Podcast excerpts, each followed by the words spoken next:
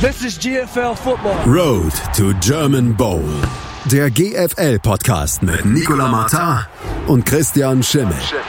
Auf meinsportpodcast.de. In der GFL und der GFL 2 sind einige Entscheidungen gefallen. So können wir zum Beispiel den New Yorker Lions Braunschweig zum Meisterschaftstitel in der GFL Nord beglückwünschen oder gratulieren. Aber es gab auch noch einige andere Spiele, über die wir sprechen müssen. Herzlich willkommen zu einer neuen Road to German Bowl hier auf meinsportpodcast.de. Mein Name ist Andreas Thies und wie immer dabei von GFL TV Nicola Martin. Hallo Nicola. Hallo. Nikola, wir fangen gleich auch, äh, wir starten dann auch gleich mit den, mit den Gratulationen für die New Yorker Lions Braunschweig, die die Hälfte ihres Weges dann schon hinter sich haben. Wir müssen allerdings über ein Spiel äh, sprechen, das am Wochenende stattgefunden hat und das so geendet ist, wie es niemand haben möchte. Die Marburg Mercenaries trafen nämlich auf die Allgäu Comets. Das Spiel ging mit 36 zu 15 für Marburg aus, aber das war nicht die Hauptnachricht. Es war insgesamt eher ein Gemetzel, wie ihr auch in der Live-Übertragung dann äh, schon ja, deutlich gemacht habt. Was war da los?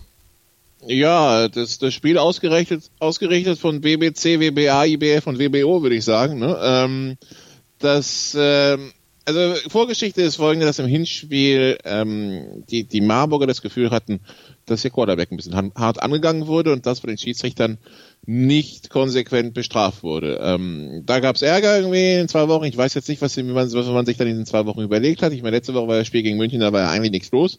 Auf jeden Fall kommt jetzt zum Rückspiel. Kempten kommt nach Marburg.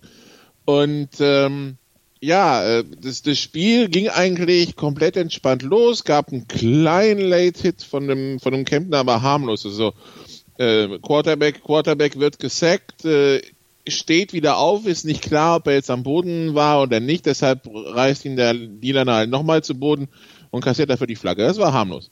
Ähm, und dann äh, zum Ende der ersten Halbzeit passiert halt was, was äh, nachhaltig dann anscheinend die Gemüter beschäftigt hat, nämlich äh, Nino Chimois, der portugiesische D-Liner der Marburg Mercenaries, kommt ungeblockt auf den Quarterback zu und äh, ist ist relativ groß und geht viel zu hoch ins Tackle und anstatt den Spieler zu tackeln, hämmert er ihm halt mit der Helmkrone direkt ins Kinn rein. Und ähm, daraufhin bleibt Quarterback Rayleigh der, liegen, hatte Schwierigkeiten, überhaupt bei Bewusstsein zu bleiben, musste mit Krankenwagen und Notarzt ins Krankenhaus gefahren werden. Ähm, die gute Nachricht übrigens, seit gestern ist er wieder draußen. Also im Endeffekt hat sich herausgestellt, dass es nicht ganz so schlimm war, wie es am Anfang kling, geklang, geklungen hat. Ähm, schwere Gehirnerschütterung war die erste Diagnose und so schweres Schädelhirntrauma und dass die Wirbelsäule vielleicht auch einen weg hat. So, und dann ging es in die Halbzeit und nach der Halbzeit wurde es halt Bullshit. Nennen wir es mal beim Namen. Ähm, die, also irgendwann haben sich Lennox McFerrin, der amerikanische Running Back und ein D-Liner ähm, in den Haaren gehabt. McFerrin legt sich einfach drauf. Der D-Liner fängt an, um sich zu schlagen. Beide stehen wieder auf. Dann, dann haut der McFerrin dem nochmal gegen Helm. Ne, meine Lieblings, meine Lieblings ähm, Geschichte sind immer Spieler, die gegen den Helm eines Gegenspielers schlagen, weil ne, mit der blanken Faust auf dem Helm ist auch so, so sinnvoll. Dann irgendwann, die, ich glaube, die hat die Marburger das äh, 36, was das 36? Ich glaube, nach dem, genau, nach dem 36 zu, zu, zu drei haben die Marburger dann entschieden, sie spielen Onside-Kick. Die Stimmung war auch so schon nicht genug geladen.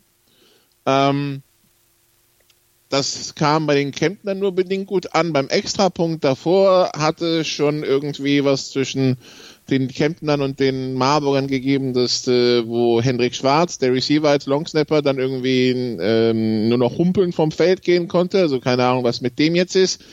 Ähm, wir hatten dann noch eine Interception von den ähm, Kempnern, die von den ähm, Marburgern abgefangen wurde beim Return. Anscheinend, weil man Beef gegen einen Kempner Spieler hatte, entscheidet sich einer Marburger, rennt mal volle Granate auf den zu und schädelt den einfach weg. Das gab dann auch eine Ejection und die, die Art, wie es äh, Hauptschiedsrichter Heinz Sauer ähm, quasi angekündigt hat, der war emotional mitgenommen, weil er sowas, glaube ich, auch selten gesehen hat. Das war einfach nur eine Bestrafung mit dem Helm. Ja? Einfach nur ein Assi-Move. Einfach so ein Ding, wo du, wo du sagen würdest, der Spieler gehört mindestens bis zur Saisonende gesperrt, wenn nicht drüber hinweg. Ähm, ja, und das hat sich dann hochgeschaukelt. Wie gesagt, der Onside-Kick hat dann auch nicht geholfen. Die, die Coachingstäbe haben halt null getan, damit sich das Ding wieder beruhigt. Und das, das eskaliert dann bis zu 20 Sekunden vor Schluss, wo die Marwer die Backups noch drauf haben. Erstmal ähm, ist ein vierter Versuch und sonst was an der, an der eigenen 20 ist. Und die Kempner, anstatt die Uhr auslaufen zu lassen, einfach eine Auszeit nehmen, dann beim Punt das komplette Haus schicken, den Kicker umnieten, äh, den Punt blocken, deshalb dürfen sie ihn umnieten und zum Touchdown zurücktragen. Der Kicker, der sich dabei wohl den Mittelfuß gebrochen hat. Und äh, war zumindest sein Gefühl nach dem Spiel, ähm, I broke my foot. Und ja, im Endeffekt hast du also ein Spiel mit vier Platzverweisen, ein Spiel, das die Coaches komplett, worüber die Coaches die Kontrolle komplett verloren haben, wo nie beruhigt wurde, wo dann nochmal so quasi mit, äh, mit Benzin ins Feuer gegossen wurde. Und äh, jetzt hast du halt einen Haufen Verletzten auf beiden Seiten, einen Haufen gesperrten Spieler auf beiden Seiten. Und ähm, ja, das ist nicht Football. Da müssen sich beide Coachingstäbe mal kräftig hinterfragen, was der Mist soll. Ähm, das ist einfach, also das war einer ersten Liga unwürdig, das war einfach Buschlig.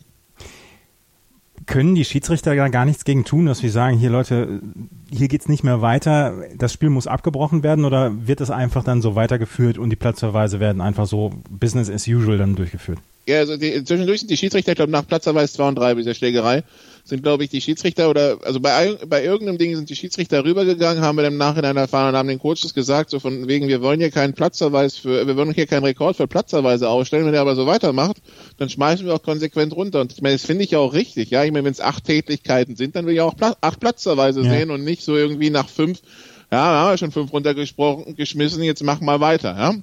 Ähm, die Schiedsrichter, die können ja nichts machen außer Flaggen werfen. Sie können Spiel nicht abbrechen. Nee, ähm, eigentlich hoffst du ja wahrscheinlich als Schiedsrichter, dass irgendwann zumindest von den Seitenlinien, von den Coaches, ja der gesunde Menschenverstand einsetzt und dann quasi der Mist nicht mehr passiert. Ich rede mit dem Kicker von Marburg eben nach dem Spiel und der hat, sagt mir zum Beispiel, der hat den Coaches gesagt, er will den Onside-Kick nicht spielen, weil die Stimmung schon so gereizt ist. Das wird's nicht besser machen. Die Coaches hätten darauf bestanden, dass das macht. Also hat das gemacht ähm, dann denke ich mir halt, da muss sich wirklich der Coaching-Staff hinterfragen, was so ein Mist soll.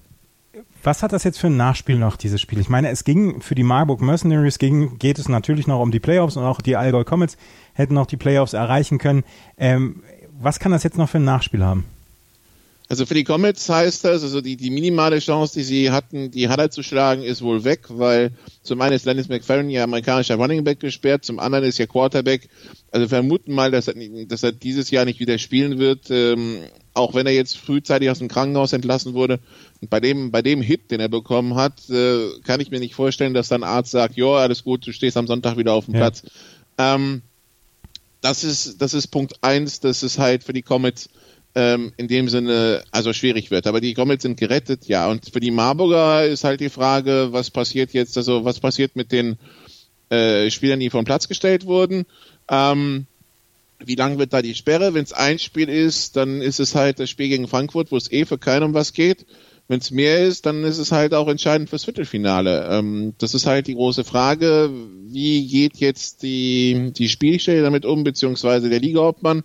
Ähm, die, die Hits waren schon übel und wie gesagt, also gerade das letzte Targeting, also ihr könnt es dann ab, ab heute im Spielbericht sehen bei GFL TV, da sollte im Laufe des Tages kommen. Das letzte ist einfach nur ein dreckiges Abräumen mit dem Helm. Ähm, das ist halt ein Punkt, wo, wo vielleicht der Ligamann gefragt ist, dann ein bisschen mehr als ein Spiel zu geben.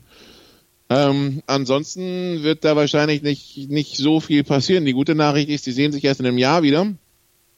Da wird äh, der ein oder andere Spieler dann vielleicht gewechselt sein, da wird dann vielleicht der ein oder andere Coach nicht mehr da sein ähm, und dann geht es vielleicht auf einem sauberen Level weiter. Sowohl Marburg als auch Allgäu haben in den letzten Jahren immer mal Spiele gehabt, wo es ein bisschen ruppig wurde.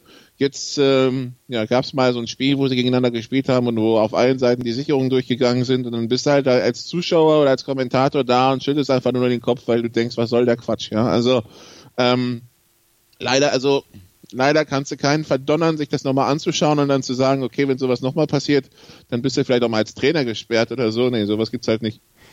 Da möchte man darauf hoffen, dass dann beim nächsten Spiel Marburg gegen die Allgäu Commons 15 Grad und Nieselregen sind, dass das Wetter nicht noch ihren Teil hat oder seinen Teil dazu beiträgt. Auf jeden Fall, dieses äh, Spiel ist komplett entglitten zwischen den Marburg Mercenaries und den Allgäu Commons. Die Marburg Mercenaries haben das Spiel mit 36 zu 15 gewonnen und sind jetzt Dritter in der GFL Süd. Ähm, sechs Punkte hinter der Frankfurt Universe, zwei Punkte vor den Stuttgart Scorpions. Und das Rennen in der äh, Bundesliga Süd, in der GFL Süd, ist ja nach wie vor spannend. Wir haben nämlich Marburg mit 16 zu 10, Stuttgart mit 12 zu 12 und die Allgäu Comets mit 10 zu 14. Marburg ist qualifiziert. Stuttgart kann sich noch qualifizieren. Ähm, wie sieht's da aus?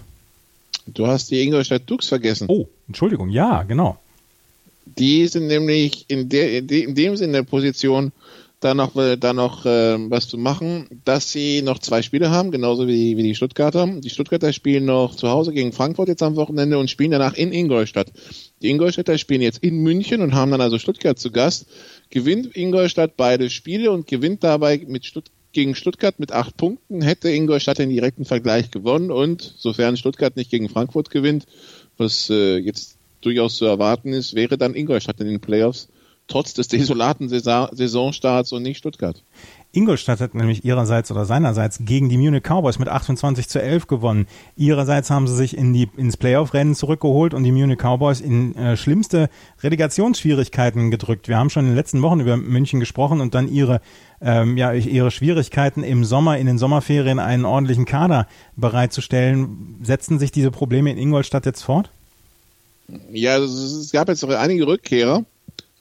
Allerdings Jane Zachary, der hat noch nicht gespielt, den, bei dem scheinen die Rückenbeschwerden, die ihn schon aus dem Spiel in Marburg rausgehalten haben, jetzt doch ein bisschen akuter zu sein. Äh, Manuel Engemann, der zweite Quarterback, war wieder am Start, deshalb gab es auch ein paar mehr Punkte als gegen Marburg. Ähm, aber gegen Ingolstadt hat es trotzdem nicht gereicht. Also 28-11 in einem Spiel, wo sich Ingolstadt dann ärgert, dass sie nicht mehr Punkte gemacht haben, also dass sie ein bisschen unkonzentriert waren. Und jetzt heißt das für München, die gute Nachricht für München war, dass Kirchdorf gegen Frankfurt verloren hat. Dementsprechend hat Kirchdorf keinen Punkt mehr geholt. Jetzt bleibt da für München nächste Woche jetzt uh, all or nothing. Also nächste Woche du die Spiel gegen Ingolstadt. Entweder man holt einen Punkt, mindestens einen, das aber so unentschieden wird reichen. Dann ist man Siebter oder man holt keinen. Und dann ist man definitiv Achter weil man dann halt punktgleich mit Kirchdorf ist, aber in direkten Vergleich verloren hat. Man hat das Hinspiel unentschieden gespielt und das, und das Rückspiel verloren, weil die Kirchdorfer einem ein Field Goal zum Sieg weggeblockt haben. Äh, ja, und dann äh, würde das bedeuten, München also in der Relegation, wie gesagt, entscheidet sich am 31., also am Samstag um 16 Uhr im Dante-Stadion in München. Ähm, sie brauchen einen Punkt, egal wie. 31. August jetzt, ähm, du hast es gesagt, Dante-Stadion, 16 Uhr geht es gegen die Ingolstadt Dukes. Die Ingolstadt Dukes haben ihrerseits noch die Möglichkeit, in die Playoffs zu kommen. Ein Spiel haben wir noch in der Bundesliga Süd, was es am Wochenende gegeben hat, nämlich die Kirchdorf Wildcats. Die haben gegen die Frankfurt Universe mit 28 zu 55 verloren und haben sich eigentlich gar nicht so doof angestellt. Es ist eine klare Niederlage, aber in der zweiten Halbzeit haben sie das Spiel offen gestalten können und ähm, das zweite Viertel war vielleicht das Entscheidende. Das erste, 27-14 verloren. Ähm, also wenn du 27 Punkte in einem Viertel abgibst, ja. dann äh, wird schwierig. ähm, und dann im zweiten Viertel hat, äh, hat äh, Frankfurt den Deckel drauf gemacht und dann dann war es das quasi schon. Ich glaube, äh, ich glaube tatsächlich, äh, wenn ich es richtig verstanden habe, also entweder gegen Frankfurt oder gegen, äh, gegen Kirchdorf oder gegen Stuttgart. In irgendeinem Spiel hat äh, Steve Flutie nur eine Halbzeit gespielt. In diesem Spiel waren es jetzt 15 von 23 für 319 Yards und drei Touchdowns. Ich schaue mir das Stuttgart-Spiel an.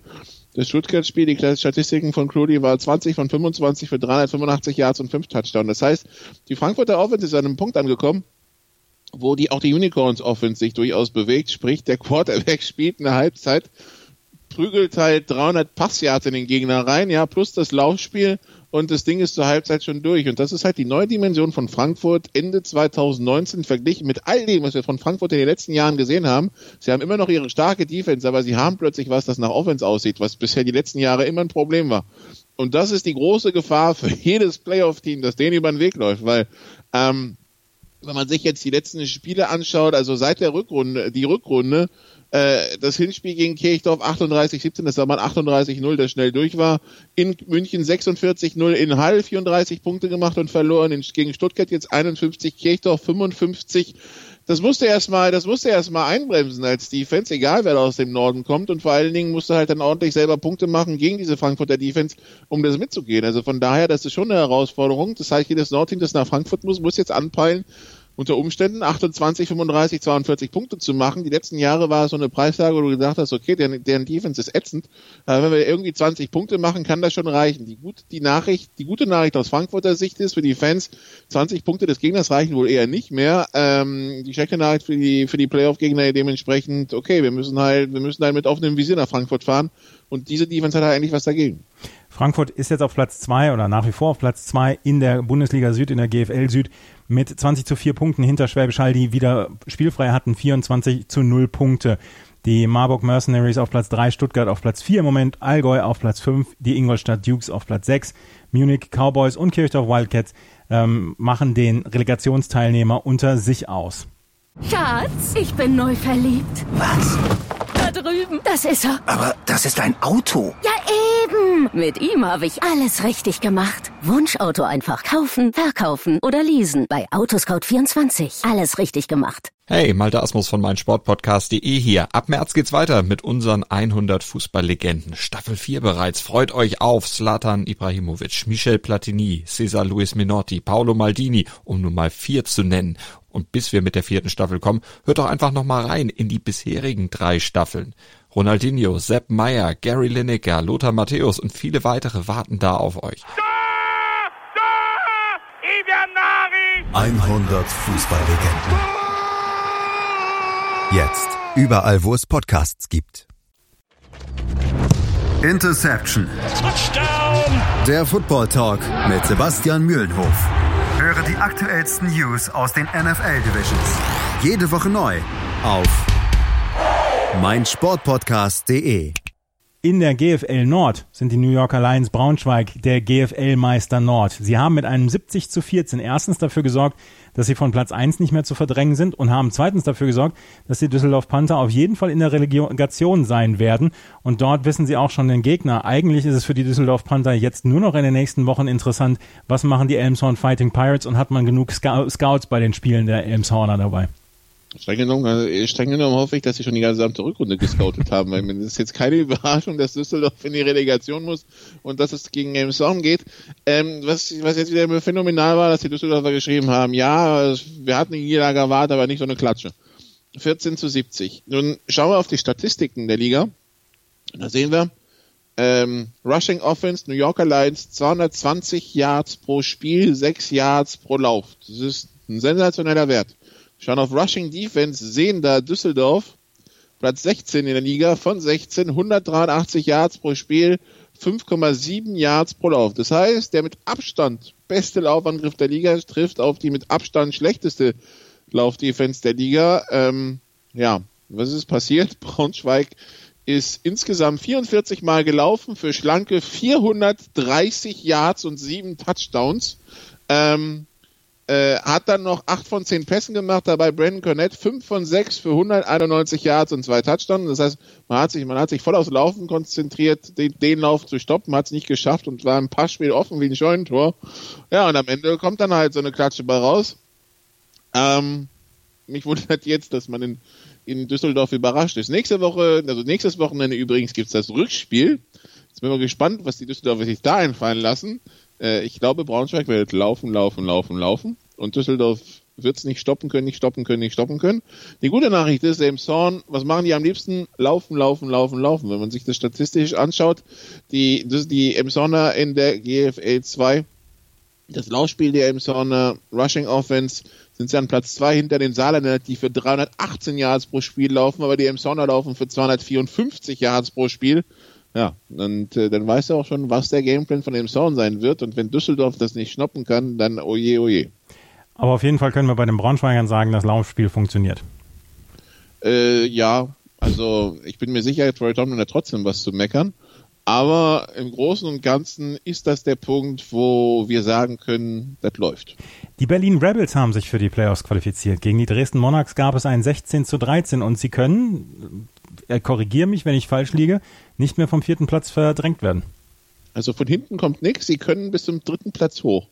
Ähm, aber ja, die, die Playoff-Teams stehen fest, der Rest im Norden ist raus. Ähm, die, die, die, das war eine, das war die Turnover-Parade da in, in, im Mommsen Stadion. Äh, fünf Turnover insgesamt in dem Spiel.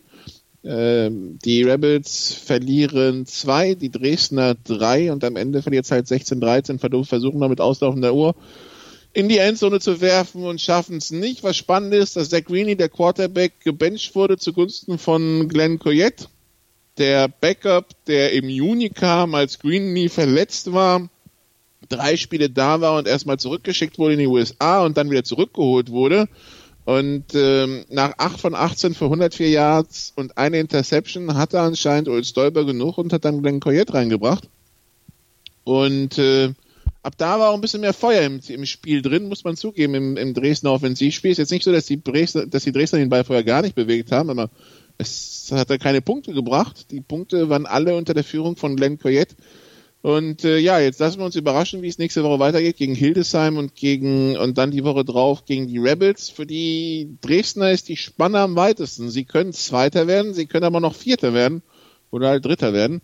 Ähm, Zweiter und Vierter impliziert noch eine, eine Reise nach Schwäbisch Hall im Laufe der Playoffs. Äh, Dritter würde halt heißen, kein Heimspiel im Viertelfinale dafür, erst im German Bowl, wenn man den erreichen würde gegen Schwäbisch Hall. Also, aber Dresden in Frankfurt, oh, äh, bei dem nicht vorhandenen Laufspiel oder nur phasenweise vorhandenem Laufspiel sehe ich das schwierig. Also von daher, ähm, ja, für Dresden ist es alles gar nicht so einfach. Die Bilanz bisher gegen vier Playoff-Teams, also vier Spiele gegen Playoff-Teams gehabt, ja, also gegen Braunschweig, Hildesheim und Dresden und die bisher äh, und, und die und die Rebels und die bisher alle verloren.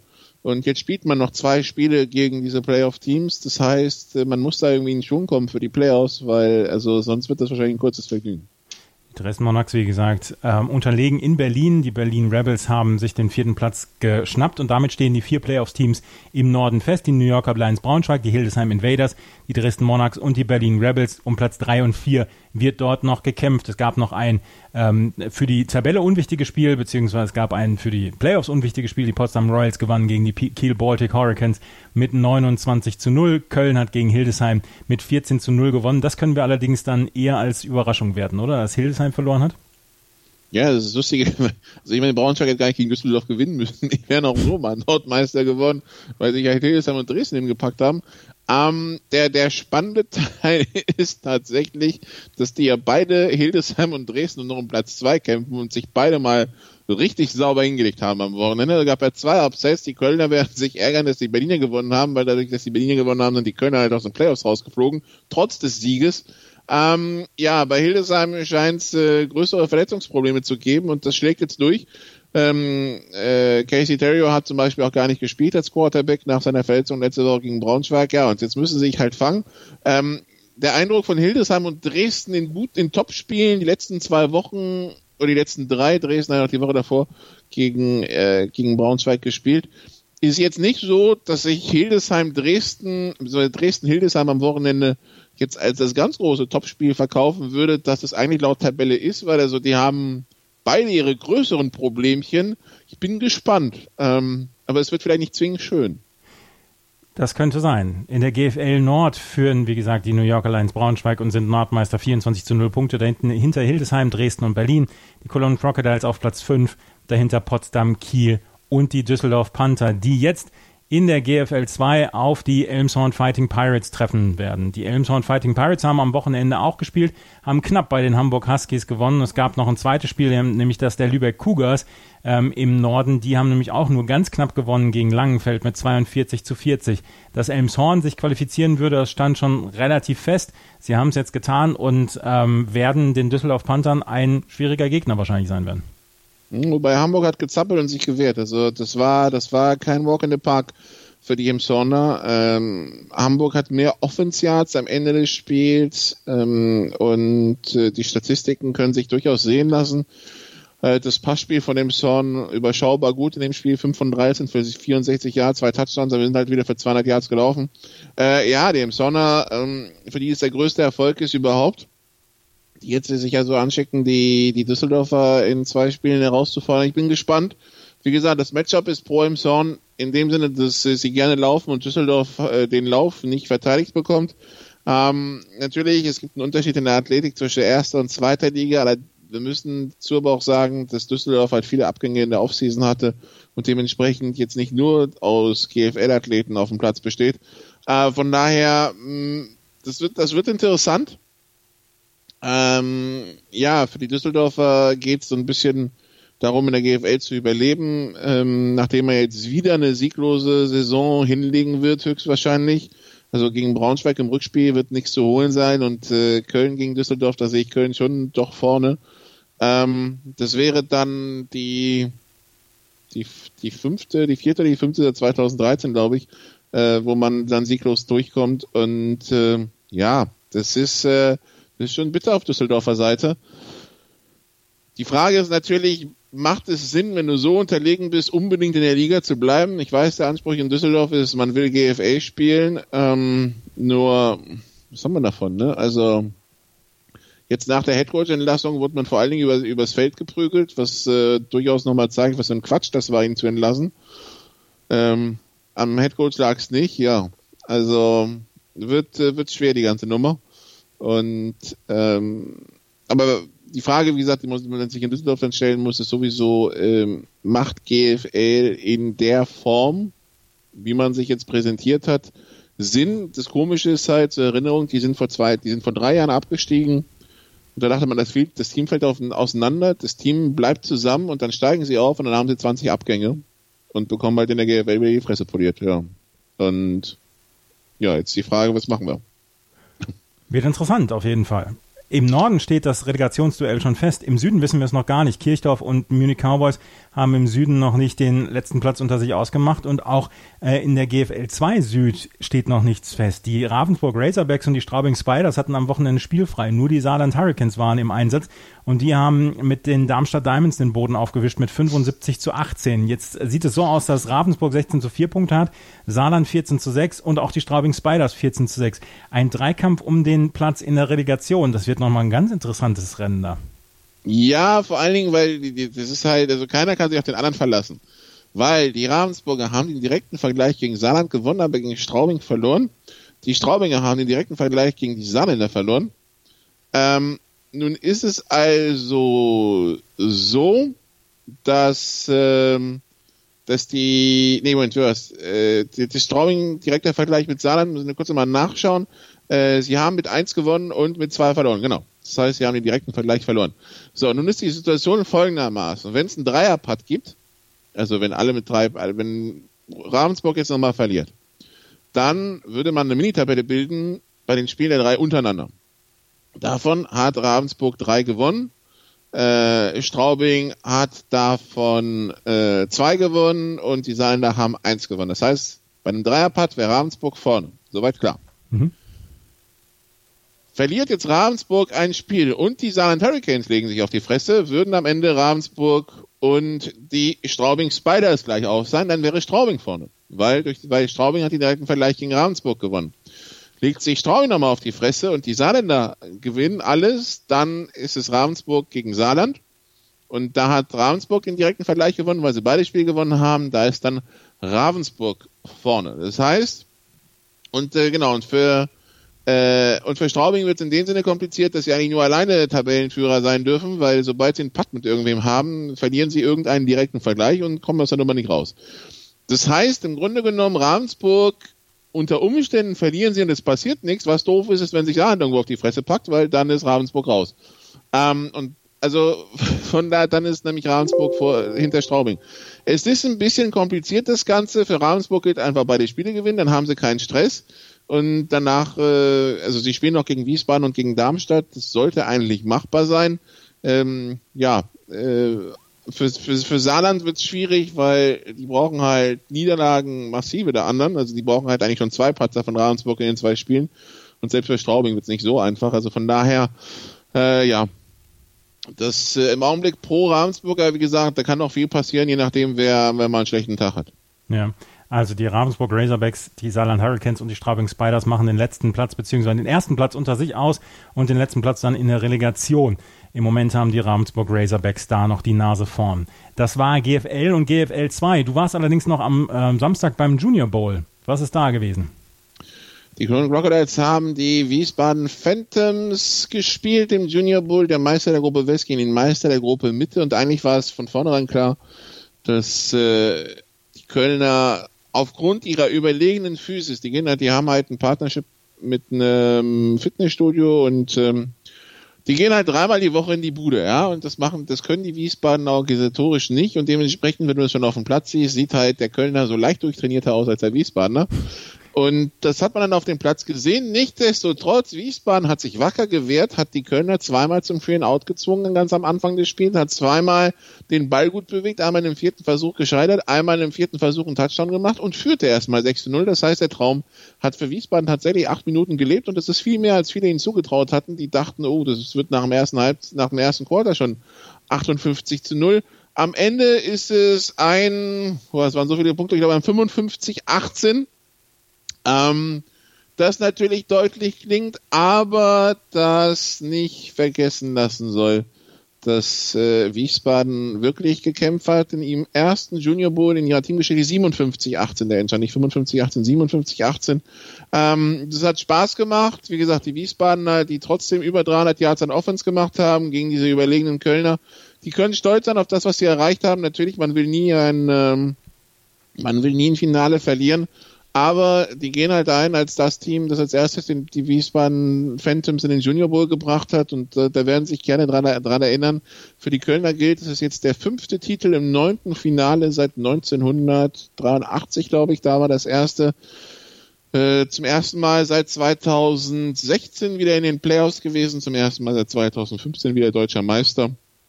Und ja, jetzt schauen wir mal, was bei den Kölnern passiert, wie viele hochkommen ins, äh, ins Herrenteam der OC der Kölner, David Drain, ehemaliger GFA-Spieler, hat jetzt schon gesagt, er wechselt zu den Cologne Falcons als Head Coach. Äh, da werden sich also ein bisschen neu aufstellen müssen. Aber, also Cologne Falcons Herren als Head Coach, nicht Juniors, sondern Herren. Und äh, ja, also die NRW-Teams weiterhin dominant. Das seit 2001, nee, seit 2002 jedes Mal, jedes Jahr ein Junior-Team aus NRW im Junior Bowl. Ähm, ja, das ist halt die, die, die, die Footballspieler wachsen da auf Bäumen. Keine Ahnung, wie das da funktioniert. Ähm, muss ich mal, wenn ich das nächste Mal in NRW bin, vielleicht mal genauer auf die Bäume schauen. Auf jeden Fall, die Kölner sind deutscher Meister. Wir gratulieren ganz herzlich, aber Wiesbaden hat sich wacker geschlagen. Absolut. Und damit ist die neue Ausgabe von Road to German Bowl schon fast am Ende. Wenn wir auf den Spielplan gucken am Wochenende, ist, gibt es ein interessanteres Spiel als das der Munich Cowboys gegen die Ingolstadt Dukes? Sachen Überleben nicht. Es bleibt halt, es geht halt im Norden um Platz zwei zwischen Hildesheim und Dresden. Ähm, das ist auf jeden Fall wichtig. Die Berliner, wenn sie noch Chancen auf Platz drei haben wollen, dürfen sie natürlich nicht in Kiel hinlegen. Das wäre so ein typisches Trap-Game für die Berliner, ähm, die ja schon zum Beispiel das Hinspiel gegen Potsdam verloren haben. Und ansonsten, ja, also wie gesagt, Ingolstadt in München, tatsächlich, also für München geht's noch um, um Punkte, um den einen Punkt, der sie aus der Relegation raushält. Und die Hoffnung, dass es für Ingolstadt um nichts mehr geht, die haben sie nicht, weil Ingolstadt ist halt vor dem Playoff-Rennen drin. Das heißt, Ingolstadt wird auch volle Kapelle auffahren. Und äh, dann sind wir gespannt, wie das ausgeht und äh, schauen dann mal nächste Woche, wer dann in die Relegation muss. Vielleicht wissen wir dann auch schon, wer es im Süden, wer, wer gegen wen spielt. Wir werden es sehen und wir werden natürlich in der nächsten Woche dann in der Road to German Bowl darüber sprechen. Das war Nicolas Martin von GFL TV, der ein ja ähm, sehr ereignisreiches Wochenende hinter sich hat in der GFL. Allen voran dieses Spiel zwischen Marburg und den Allgäu Comets. Danke, Nicola. Gerne. Breakfast at Flushing. Die US Open mit Chip and Charge. Vom 27. August bis 9. September berichten Andreas Thies und Philipp Joubert täglich über die Ereignisse in Flushing Meadows. Breakfast at Flushing. Auf meinsportpodcast.de. Schatz, ich bin neu verliebt. Was? Da drüben. Das ist er. Aber das ist ein Auto. Ja, eben. Mit ihm habe ich alles richtig gemacht. Wunschauto einfach kaufen, verkaufen oder leasen. Bei Autoscout24. Alles richtig gemacht. Wie baut man eine harmonische Beziehung zu seinem Hund auf? Puh, gar nicht so leicht. Und deshalb frage ich nach, wie es anderen Hundeeltern gelingt, beziehungsweise wie die daran arbeiten. Bei Iswas Dog reden wir dann drüber. Alle 14 Tage neu mit mir, Malte Asmus und unserer Expertin für eine harmonische Mensch-Hund-Beziehung, Melanie Lippisch. Iswas Dog? Mit Malte Asmus. Überall, wo es Podcasts gibt.